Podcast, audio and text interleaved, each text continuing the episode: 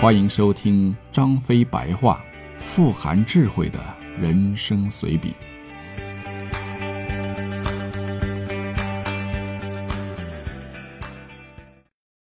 第三回装傻。很多年前了，当时我还在杀猪。一天，有个算命先生说要给我算一卦。开始我不同意啊，后来他说只要一卦大肠就可以了，于是我就同意了。他让我随便写个字，我想你随便写字写啥呢？这这这这算卦怎么还写字呢？他说我给你拆字嘛。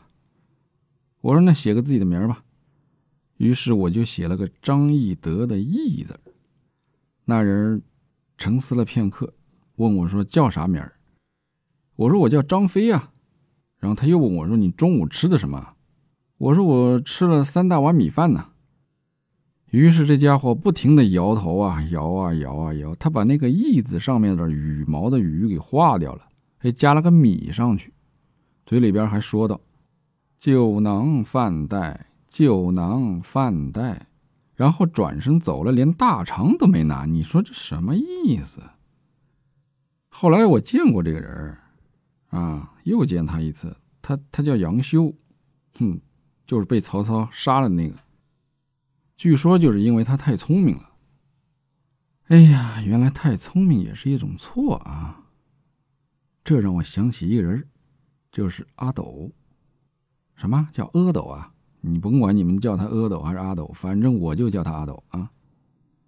这日记我写的，我说了算呢。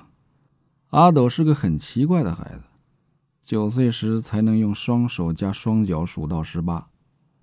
平日里吧，总是呆呆的看着一个地方发笑，呵呵呵的，很少说话。他们都说这孩子脑子有问题。比如你给他一块点心吧，他总是拿到屁股上蹭两下再吃。为此，大哥打过他好多次，没用，总是这样。于是大家总是趁大哥不在的时候用点心去逗他。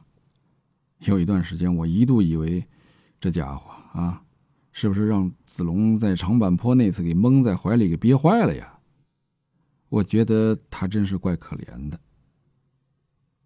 后来我才知道我错了，应该可怜的人是你我和那些给他点心的人。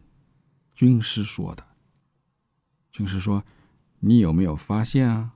阿斗几乎每天都有点心吃。”哎呀，我恍然大悟呢，从此不再用点心逗阿斗了。而这个时候的阿斗啊，从那开始看军师的眼神也变得沉沉的了。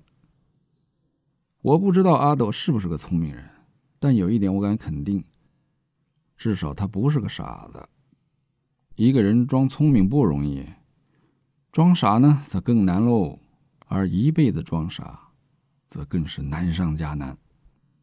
一个真正聪明的人，往往不怕他的对手装聪明啊。最怕他的对手装傻，这使得像我这种低智商的人吧，也钻了不少空子。嘿嘿，比如那次在长坂坡，那次的情况真的很危急嘞。子龙一个人冲进曹营里边救阿斗，啊，我也叫一次阿斗啊。大哥和军师脱了鞋，狂奔了六十多里地，醒过神来后，让我回去接应子龙。我单枪匹马的杀了回去，我都两腿哆嗦，你知道吗？我在桥头看见子龙，他已经累得口吐白沫了。见到我后，说的第一句话就是：“这倒霉孩子真他妈重。”这是我第一次听到子龙说脏话。我说：“兄弟，你先闪吧，我来挡着。”子龙走后不久啊，曹军就追上来了，黑压压的好几万人呐。为首的那个白胖子我不认识。不过我猜嘛，他肯定就是曹操了。果然，那人问道：“来者何人？”我想，反正今天是没戏了，索性大喊一声：“俺是阉人张翼德，俺就一个人来吧，拿钱砸死俺吧！”那曹操愣了一下，哎，与左右还嘀咕了半天。我说：“你们这战又不战，退又不退的，这啥意思？”啊？他们也不理我。这帮人下马，在地上画了好几个美女图，再然后呢，竟然一声呼啸给撤了。哎呀，到现在我仍然不知道这个曹操画那几个美女图的意思。但有一点我知道了，以后反正我在更多场合我就变得更傻。